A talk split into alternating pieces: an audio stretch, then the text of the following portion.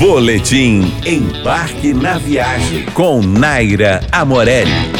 Oferecimento Windsor Hotéis, sua melhor escolha no Rio e em Brasília. E Cultura Inglesa, matricule-se já, 4002-0909. Formados há 14 mil anos, os cenotes são espaços cercados de história e muito misticismo. E o México é um verdadeiro paraíso para quem curte mergulho nesses rios subterrâneos. Considerado pelos maias como um espaço sagrado para a comunicação com os deuses e um caminho para chegar ao outro mundo, muitos deles tornaram-se atração turística turística imperdível para quem visita o estado de Quintana Roo e a península de Yucatán. O ideal é ir acompanhado de um guia. Os cenotes abertos são os mais fáceis de visitar porque funcionam como uma piscina, basta mergulhar. Mas prepare-se para o contato com a água fria. Pode ser difícil nos primeiros minutos, mas depois o corpo se acostuma. Se você for muito friorento, use uma roupa de neoprene. Ela ajuda a proteger das águas geladas. Os destinos que eu conheço e indico para você se hospedar e conhecer os cenotes são Cancún, Playa del Carmen, Tulum e Mérida. Tenho certeza que você vai gostar. Para mais dicas sobre turismo, siga nosso Instagram, arroba Embarque na Viagem.